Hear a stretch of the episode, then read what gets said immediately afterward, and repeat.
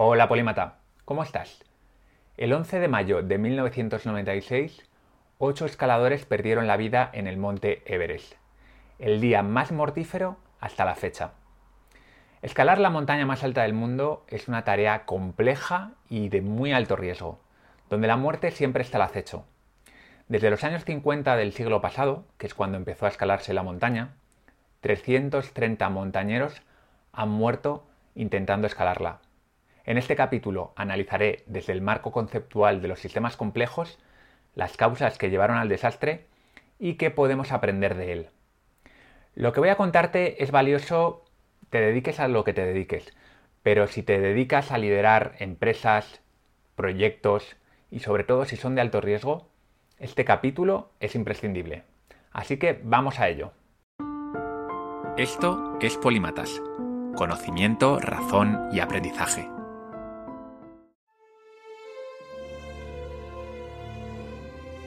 En 1996 ya había empresas cuyo negocio era que sus clientes llegasen a la cima de la montaña más alta del mundo. Durante décadas, las grandes montañas habían sido el coto privado de alpinistas experimentados. Pero el mundo estaba cambiando, y cada año venían personas de todos los lugares para escalar el Everest. Ese año, dos empresas organizaron expediciones para sus clientes. Adventure Consulting liderada por el experimentado escalador del Everest Rob Hall, y Mountain Madness, liderada por Scott Fisher, que tenía a sus espaldas la coronación del K2 y el Lhotse. La mayoría de los escaladores que subieron ese año con Rob y Scott no se conocían entre sí. Todos ellos eran montañeros habituales, pero su experiencia era muy desigual. Anatoly Bugriff era un afamado escalador sin oxígeno que ayudaba a Scott como segundo guía. Otros, como Tit Madsen o el periodista John Krakauer, no tenían ninguna experiencia previa en 8000. Los 8000 son picos especiales, porque a partir de los 8000 metros de altura empieza la llamada zona de la muerte. A esta altura, el cuerpo simplemente no puede adaptarse.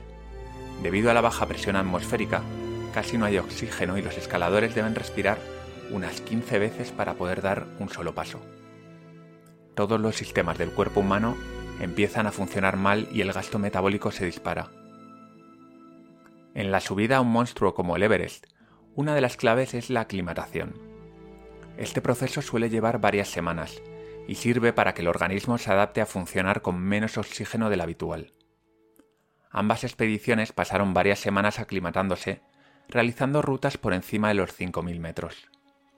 Sin embargo, no todos los miembros se aclimataron adecuadamente. Como diría Riff tiempo después, había visto a su líder Scott Fisher muy agotado en las semanas previas a la subida, como si no se estuviese aclimatando bien. Cada cuerpo es diferente y su forma de responder a la aclimatación depende de muchos factores. Desgraciadamente, las expediciones deben cumplir con un plan muy estricto, ya que los días adecuados para subir al Everest están muy restringidos por el clima. Una vez terminado el periodo de aclimatación, ambas expediciones subieron por la vía del Collado Sur sin demasiados contratiempos, hasta llegar al campamento 4, situado a unos 7.900 metros. A pesar de que los reportes meteorológicos avisaban de que una tormenta se estaba acercando y que podría llegar a su cenit el 11 de mayo, Rob y Scott deciden continuar con sus planes y hacer cima el 10 de mayo. Todos madrugan y se ponen en marcha a las 00. Tal y como diría uno de los supervivientes, al salir de la tienda hacía mucho frío, pero la noche estaba despejada y no había viento. El ascenso nocturno fue sin problemas hasta que llegaron al balcón. En ese punto se dieron cuenta de que los serpas no habían dejado colocadas las cuerdas fijas, lo que retrasó la expedición una hora mientras los escaladores más experimentados las montaban. El balcón se encuentra justo en la arista entre la cara norte y la cara sur del Everest. Durante esa larga hora, todos tuvieron que aguantar el frío de la madrugada, a más de 8.000 metros de altura. Al llegar al escalón de Hillary, volvieron a encontrarse con el mismo problema. Las cuerdas no habían sido instaladas. El escalón de Hillary era una pared prácticamente vertical de roca que suponía uno de los mayores retos técnicos de toda la subida. Para realizar este paso con seguridad eran necesarias cuerdas que normalmente eran colocadas por los primeros en subir. Ese contratiempo volvió a retrasar a los equipos otra hora y algunos escaladores comenzaron el descenso. A esta altura, la mayor parte de los alpinistas necesitan botellas de oxígeno y tenían miedo de quedarse sin él. Normalmente se lleva el oxígeno imprescindible para subir y bajar, porque cada kilo de peso extra es un impedimento cuando estás llevando el cuerpo al límite. El primero en hacer cumbre fue el ruso Buk Riv. Lo hizo a la una de la tarde, sin necesidad de oxígeno suplementario. Scott y Fisher habían fijado las 2 de la tarde como hora límite para realizar el descenso. Esa regla era teóricamente inviolable, porque de comenzar a bajar más tarde llegarían al campamento 4 en plena noche.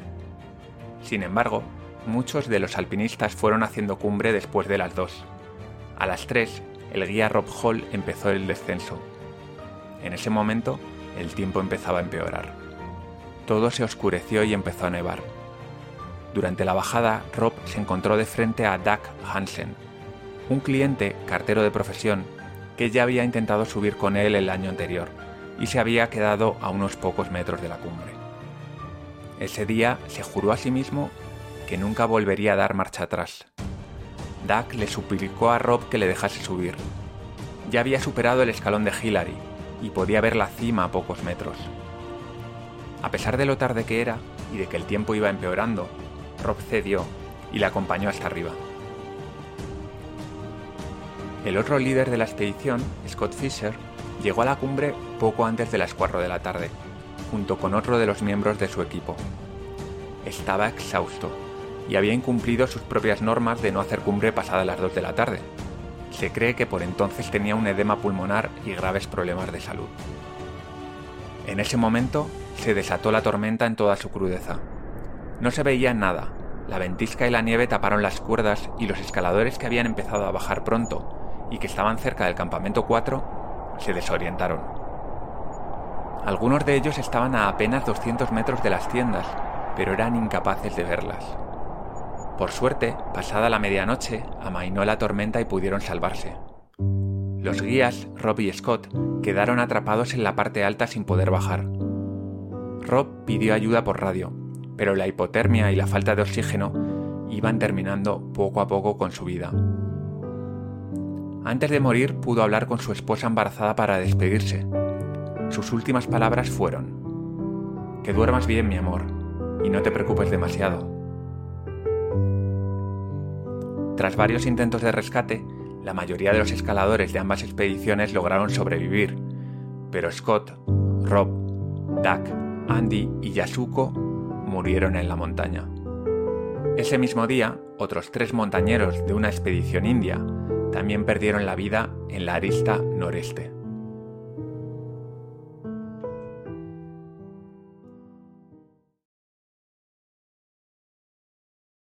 Desde los sucesos de 1996, muchos han querido entender los motivos de la tragedia, porque al fin y al cabo no hay otra forma de evitar en un futuro un suceso similar más que entender qué es lo que realmente ocurrió.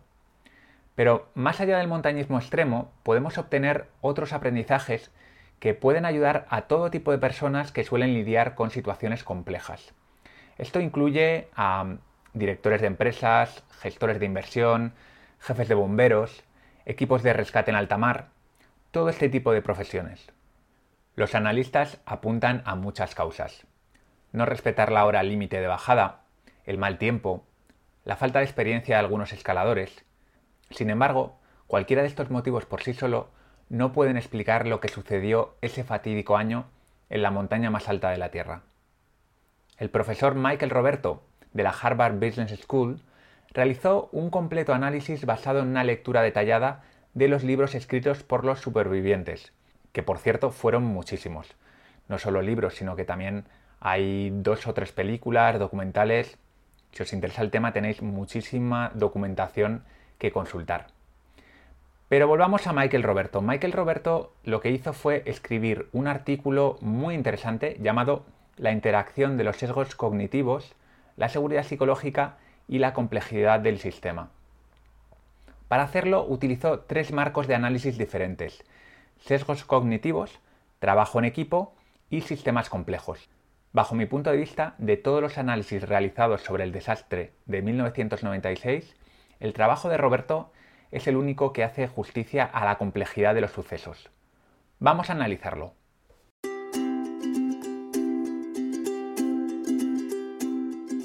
El primer marco de análisis que vamos a utilizar es el de los sesgos cognitivos. Estos sesgos que todo el mundo conocemos o que casi todo el mundo conocemos. Por si acaso voy a hacer una definición que creo que es bastante adecuada. Los sesgos cognitivos son tendencias que tenemos todos y que nos llevan a pensar o actuar de forma aparentemente irracional. Subrayo lo de aparentemente porque muchas veces los sesgos cognitivos son racionales, lo que pasa es que depende el objetivo que estemos buscando. En el ascenso al Everest en el mayo de 1996 fueron tres los sesgos más importantes que tuvieron lugar en la tragedia. En primer lugar, el sesgo de sobreconfianza. En segundo lugar, la falacia del costo hundido. Y en tercer lugar, el sesgo de disponibilidad, del que tengo un capítulo entero hablando en polímatas y que te recomiendo. Se llama heurístico de disponibilidad, que es otra forma de llamarlo. Empecemos por el sesgo de sobreconfianza. Un periodista que formó parte de la expedición de Adventure Consultants contó que el guía Scott Fisher, antes de su muerte, había hecho la siguiente declaración. Creo al 100% que voy a volver. Mi esposa cree al 100% que voy a volver. Ella no está preocupada por mí cuando estoy dirigiendo una expedición, porque sabe que voy a tomar las medidas y las decisiones adecuadas. Ambos guías, tanto Scott Fisher como Rob Hall, eran muy experimentados. Especialmente Rob Hall, quien había subido creo que unas cuatro veces al Everest, y había conseguido que la mayor parte de sus clientes hubiesen llegado a la cima, lo cual era toda una hazaña. Cuando un periodista le presentó sus dudas a Rob Hall sobre su capacidad para llevar a la gente a la cima, este le respondió lo siguiente. Lo he hecho 39 veces, hablando de los 39 clientes que había conseguido subir a la cima. Y algunos de los que subieron eran casi tan patéticos como tú. Así se las gastaba el amigo Rob Hall. Era toda una eminencia dentro de los escaladores de la época y tenía mucha seguridad en sí misma. Pero no es que Hall no reconociese los riesgos de subir al Everest. Por supuesto, cualquier montañero experimentado ha visto morir a compañeros suyos y por lo tanto es muy consciente de los riesgos.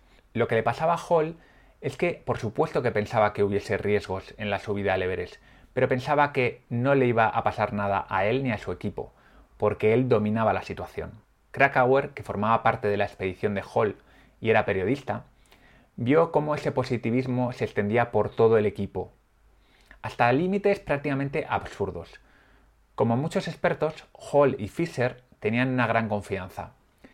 Ten en cuenta que sin una gran confianza en ti mismo, nadie podría tener metas tan ambiciosas como las que tuvieron Rob y Hall intentando subir a un equipo de veintitantas personas a la cima del monte más alto del mundo.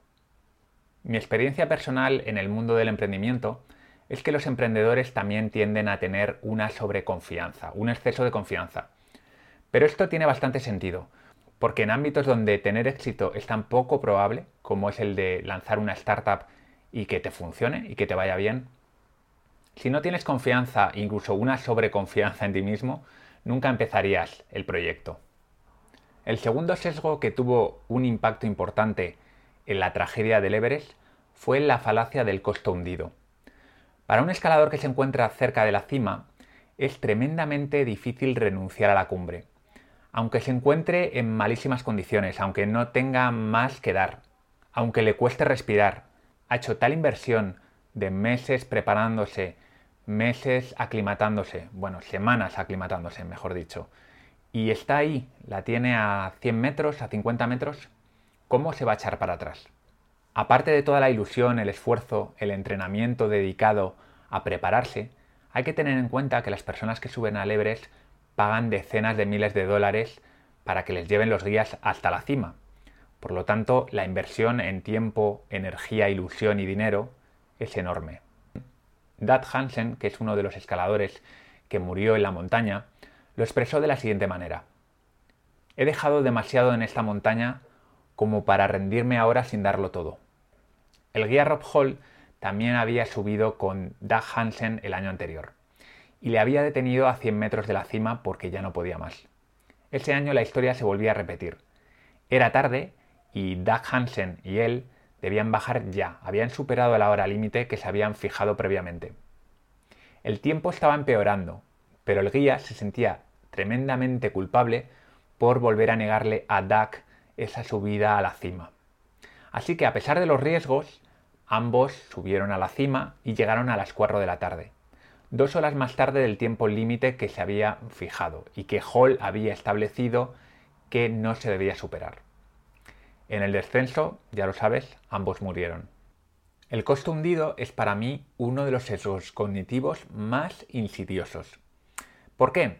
Bueno, porque muchos sesgos, cuando los ponemos a la luz, los podemos ver con claridad y los podemos gestionar de aquella manera. Pero la falacia del costo hundido es antiintuitiva para la mayoría, incluso cuando nos la están poniendo delante de las narices. La lógica dice que a la hora de tomar una decisión lo único que debemos tener en cuenta son los beneficios futuros y los costes futuros. Por mucho que haya invertido ya en un proyecto, si los beneficios esperados son bajos o los costes esperados son muy altos, como por ejemplo morir congelado, debemos decidir sin pensar qué es lo que ha ocurrido hasta entonces, qué inversión he realizado hasta la fecha. La dificultad de hacer lo correcto estriba en esa sensación tan dolorosa que nos queda cuando abandonamos un proyecto que habíamos dedicado un montón de tiempo, de energía y de ilusión. Pero ese es el precio que debemos pagar si no queremos pasarnos la vida persiguiendo causas perdidas. El último sesgo es el sesgo de disponibilidad, que me parece tan importante que, como te he dicho antes, le dediqué un capítulo entero en Polímatas. El guía Rob Hall había disfrutado de un tiempo estupendo los últimos años que había subido a la cumbre del Everest. Esto puede explicar el riesgo que asumió cuando el día 10 de mayo decidió hacer cumbre a pesar de que le habían dicho desde el campo base que venía una tormenta de nieve. ¿Por qué cometió tal insensatez? Bueno, es algo muy humano. Tendemos a pensar que lo que viene sucediendo últimamente es lo que va a seguir sucediendo. Y aunque las tormentas en esa época del año suelen ser habituales en el Himalaya, como Rob había tenido tan buen tiempo los últimos años, de alguna manera olvidó que lo normal era lo contrario.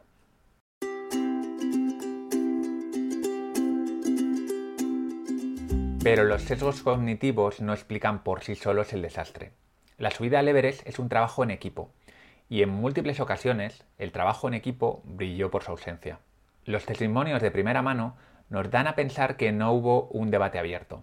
Los miembros de los equipos no se sentían cómodos para disentir, así que cuando llegaron los imprevistos no fueron capaces de adaptarse con la suficiente rapidez. Las evidencias sugieren que esto ocurrió porque no había suficiente seguridad psicológica en los equipos. Es decir, que sus integrantes no se sentían cómodos para expresar sus sentimientos, sus pensamientos. No había confianza para dar una opinión abiertamente, porque pensaban que serían reprendidos o ridiculizados. Quizá esto no te parezca tan crítico, pero según el proyecto Aristóteles, un estudio llevado a cabo por Google para identificar qué tenían en común aquellos equipos de más alto rendimiento de Google, la seguridad psicológica fue, con diferencia, el factor más importante. Según Michael Roberto, de la Harvard Business School, los tres motivos por los que faltó seguridad psicológica en los equipos fueron los siguientes. En primer lugar, los escaladores no se conocían con anterioridad. Apenas los guías se conocían, pero los escaladores, los clientes, no se conocían entre sí. En segundo lugar, el estilo de liderazgo de ambos guías era bastante autoritario.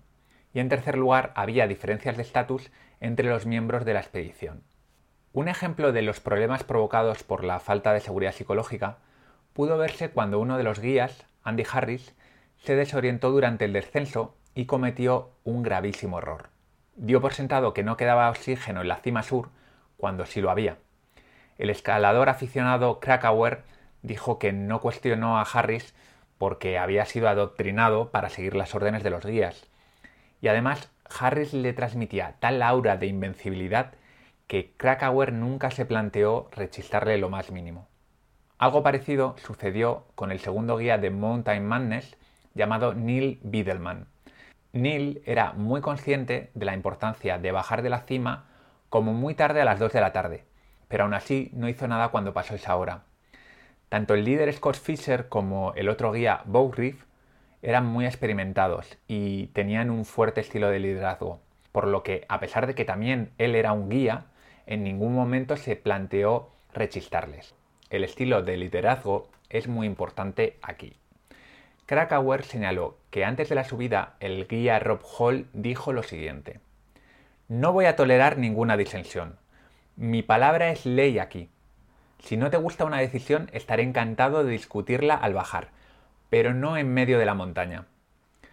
Hasta cierto punto esto tiene mucho sentido en una situación donde los escaladores son mucho menos experimentados que el líder y los riesgos de cagarla son tan altos.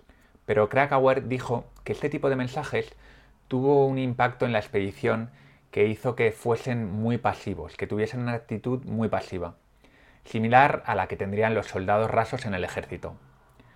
Lo que Rob Hall no sabía, u olvidó, es que ese estilo de mando hizo que nadie le cuestionase ninguna decisión. De haber tenido un estilo menos autoritario, quizás habría recibido más feedback del equipo durante la expedición. Quizás habrían evitado algunos de los errores que les llevaron a la muerte.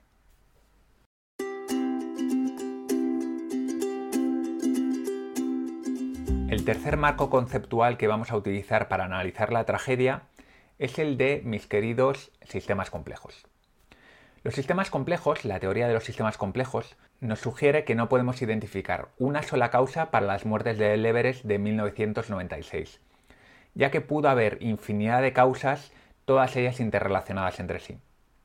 Los errores humanos, la tormenta, las bombonas de oxígeno estropeadas, los problemas de comunicación, todos ellos, todas ellas jugaron un papel muy importante en la tragedia.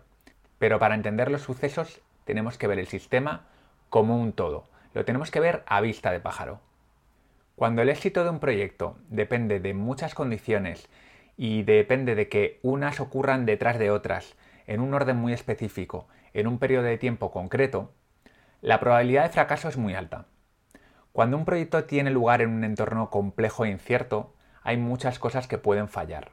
Y un solo fallo puede desencadenar nuevos problemas, nuevos errores y nuevos retrasos que lleven al fracaso al proyecto completo. Subir al Everest por el Collado Sur es una empresa muy compleja, de alto riesgo y frágil. Cumple estas tres condiciones. No existen varias formas de subir al Everest por el Collado Sur. Solo hay una ruta y tienes una ventana muy concreta de tiempo para subir. ¿Por qué? Bueno, porque ya sabéis que hay una zona muerta, la que hay a partir de los 8.000 metros, y no puedes estar mucho tiempo ahí. Se necesita oxígeno, pero no puedes llevar 5 o 6 bombonas de oxígeno. Por lo tanto, normalmente llevas un oxígeno limitado. Y tienes que conseguir subir desde el campamento 4 a la cima y bajar antes de 16 horas. Por eso digo que hay una franja de tiempo muy estrecha en la cual tienes que conseguir subir y bajar. Al igual que el oxígeno es limitado, porque no podemos llevar 5 bombonas de oxígeno colgando de nuestra mochila, la ropa, la comida, todos los víveres, todo lo que necesitas está muy limitado porque el peso que tú puedes llevar está muy limitado porque las fuerzas que tienes a esas alturas son muy reducidas. Casi cualquier cosa puede dar al traste con la expedición.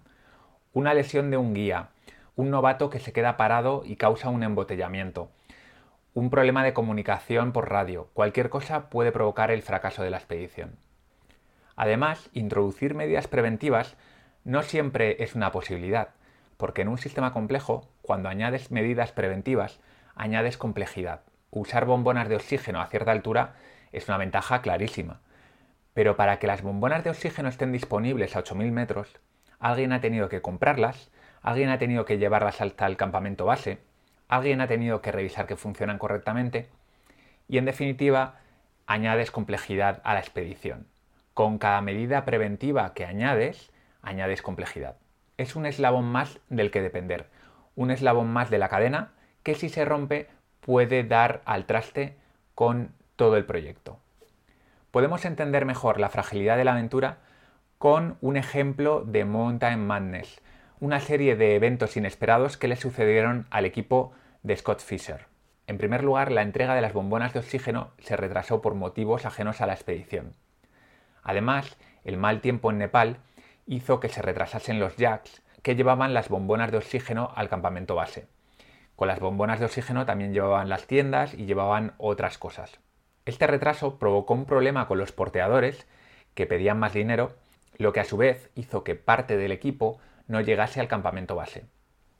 El líder Scott Fisher no podría haber anticipado esta cadena de acontecimientos.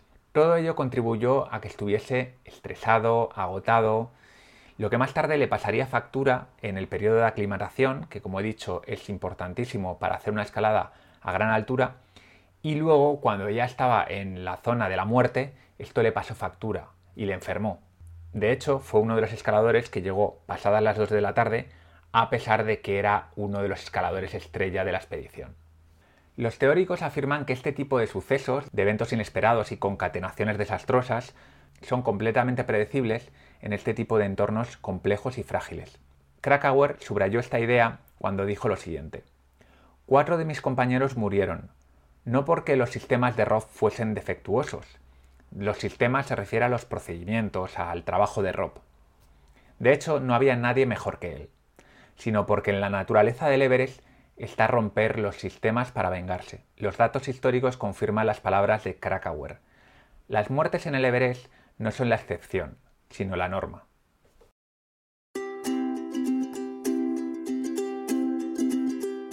Una vez analizadas las causas por separado, solo nos queda integrarlas, porque como ya sabes, en un sistema complejo todo está conectado y para acercarnos a lo que ocurrió realmente necesitamos entender cómo unas causas alimentaron a otras.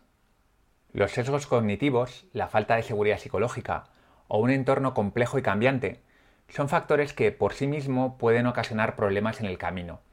Pero lo que realmente fue un cóctel explosivo, lo que llevó al desastre a la expedición de 1996, fue la combinación de las tres cosas. La falta de seguridad psicológica en los equipos disuadió a los escaladores de que llamasen la atención a los guías cuando estos sufrieron sesgos cognitivos que ponían en riesgo al equipo al completo. A esto hay que sumarle que caer en ciertos sesgos es especialmente peligroso en entornos complejos y frágiles, porque un solo error puede provocar el típico efecto dominó. Además, la falta de seguridad psicológica impidió que se debatiesen los problemas y sus posibles soluciones, algo muy necesario cuando estamos inmersos en un sistema complejo en el que es imposible que una persona sola tenga la visión de todo el sistema completo.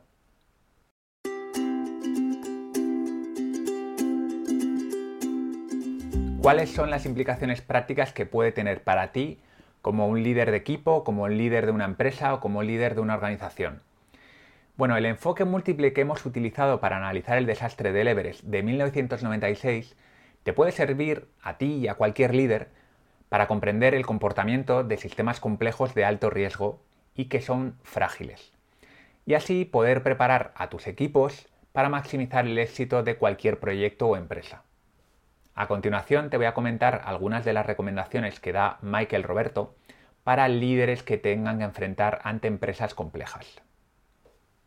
En primer lugar, necesitas encontrar un equilibrio entre el debate y el compromiso. Demasiada confianza te puede llevar al desastre, pero demasiada poca confianza te puede llevar a la parálisis. El balance, como todo en la vida, ya lo decía Aristóteles, el punto medio es la clave. En entornos complejos de alto riesgo se ha de actuar con confianza, pero con prudencia. Hay que alentar al equipo a dar buenas ideas, a buscar las fallas, a hablar sin ningún tipo de problema ni miedo a las represalias. Deben sentir que dar malas noticias es algo que no se castiga, sino que se premia. Hay que fomentar que la gente señale los sesgos de los demás, porque uno mismo es muy difícil que vea sus propios sesgos, pero los vemos fácilmente en la cara de los demás. Debemos fomentar que la gente ponga a prueba sus hipótesis, que tenga que argumentar sus ideas, que tenga que explicar el porqué de sus acciones. Para esto siempre es útil tener una persona que no esté demasiado involucrada con el proyecto psicológicamente, porque siempre va a dar una visión diferente a aquella visión más de túnel de las personas que están demasiado involucradas personalmente en el proyecto. Aceptar el debate permite poner ideas nuevas encima de la mesa y detectar problemas ocultos, pero en algún momento, en algún momento se tiene que tomar una decisión. Como dice el lema de Intel, disagree and commit. Tienes que mostrar tu desacuerdo, pero en un momento dado hay que comprometerse con la propuesta o con la decisión que se haya hecho en el equipo. Y por supuesto, el líder debe explicar los motivos de su decisión, pero cuando acabe el debate, todos deben comprometerse, porque si no, la duda acabará tornándose en parálisis en momentos donde se requiere la acción. Ojo, esto no es un salvoconducto a actuar sin pensar. Uno siempre debe estar alerta a cualquier nueva información que surja que le obligue a replantearse la decisión inicial. Los líderes deben preguntarse constantemente por qué siguen invirtiendo tiempo y dinero en un plan o en una inversión. ¿Por qué? Pues porque tienen que evitar caer en la falacia del costo hundido, que es una falacia en la que caemos todos de forma muy habitual. Deben estar muy atentos a las frases del tipo, bueno, ya hemos invertido mucho tiempo y dinero en esto, por lo que tenemos que terminarlo, ¿no? El líder tiene que estar evaluando nuevas alternativas de forma constante. Una vía eficaz para evitar la falacia del costo hundido es ponerte reglas, ponerte límites y cumplirlos a rajatabla. Por ejemplo, si a las 2 de la tarde todos los escaladores estuviesen donde estuviesen, hubiesen bajado al campamento base, probablemente se hubiesen evitado muchas muertes. La segunda recomendación que te doy como líder es que tengas mucho cuidado con las creencias y comportamientos que estás transmitiendo. Muchos líderes, consciente o inconscientemente, influyen en las creencias y los comportamientos de los miembros de sus equipos. A veces lo hacen como Rob Hall, que dejó claro desde el primer día que no iba a aceptar que nadie le llevase la contraria a la montaña. Otras veces ocurre de forma más sutil. Una persona que siente que diga lo que diga no se le va a escuchar, no se le va a tener en cuenta, lo normal es que tienda a dar un paso atrás y que no opine, aun cuando su palabra podría ser muy valiosa para el equipo. Un líder muy seguro de sí mismo, al que todo el mundo admira o teme, puede provocar que nadie le lleve la contraria. Lo paradójico es que hay algunos líderes que se enfadan porque sus equipos no le dan feedback, ni le rebaten las cuestiones, ni le llevan la contraria nunca. Y lo que no entienden es que muchas veces su lenguaje corporal, el tono que tienen al hablar, su comportamiento, son los responsables de la falta de confianza del resto del equipo para decirle las cosas, de la falta de disensión en el equipo. Por último, grábate esto en la cabeza. Siempre hay múltiples causas en un sistema complejo. Cuando ocurre una catástrofe, lo primero que hacemos es completamente humano, es buscar a los culpables, preferiblemente una persona, pero si no, una cosa. La cuestión es que hasta que no descubramos cuál es la causa, el culpable, no nos vamos a sentir bien, no vamos a poder dormir a gusto. El líder no puede dormir hasta que no siente que ha encontrado la causa. El problema es cuando creemos que hemos encontrado la causa y que eso nos va a permitir evitar errores similares en el futuro y sin embargo, como no hay una sola causa, los errores volverán a suceder. Como he dicho, estamos ante algo muy humano. Esa necesidad de cierre es casi fisiológica. Pero no olvidemos que señalar a un solo culpable es engañarnos sobre lo que ha ocurrido realmente. Como has podido ver en esta historia, no hay una sola causa que explique todo. Hay múltiples causas y cada una de ellas alimenta a las demás. Por lo que necesitamos tener una visión holística del sistema para obtener un aprendizaje que nos sea realmente útil. La moraleja de esta historia es que no importa lo que hagamos, subir al Everest siempre va a ser una empresa peligrosa. Podríamos repetir la aventura intentando no volver a caer en los errores que hemos identificado, tomando más precauciones.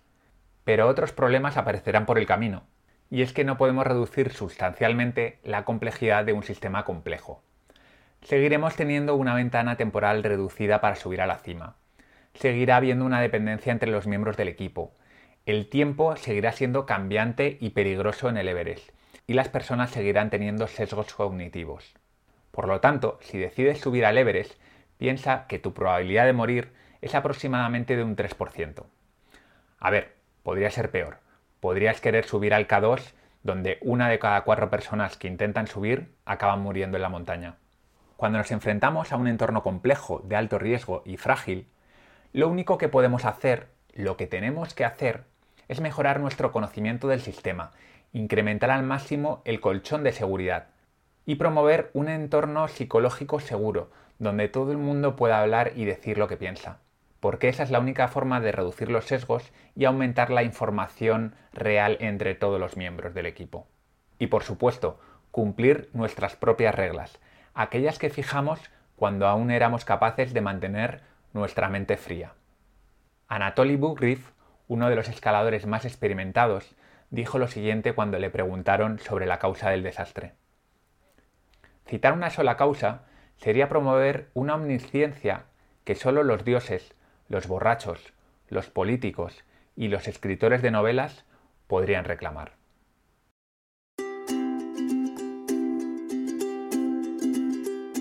Bueno, pues vamos a ir cerrando con unas conclusiones. En primer lugar, no podemos abordar un problema complejo desde una sola perspectiva. Este es el primer error muy común. Comprender y enfrentar la complejidad requiere de las herramientas mentales adecuadas. En el análisis de la tragedia del Everest, Michael Roberto propone tres causas principales. Sesgos cognitivos en los guías, equipos sin seguridad psicológica y una aventura compleja y frágil. Además, nos señala que la clave para comprender el desastre es la alta interrelación entre las causas y que unas causas alimentaron a las otras. Personalmente, me quedo satisfecho si este capítulo te ha servido para entender dos cosas. Si lideras un proyecto, necesitas saber si te encuentras ante un proyecto complejo o si simplemente te encuentras ante un proyecto complicado o simple. El famoso consultor de la complejidad, David Snowden, te propone la metodología Cinefin para este propósito. La segunda cosa es que cuando te encuentras con un sistema complejo, es imperativo que tengas una visión holística del mismo has de saber cuáles son los elementos clave y cómo se relacionan entre sí. Sospecha cuando estés demasiado centrado en señalar un culpable o una sola causa, porque seguramente estés equivocado. Bueno, Polímata, pues eso ha sido todo por hoy. Un capítulo largo, con mucha información, pero yo creo que muy valioso.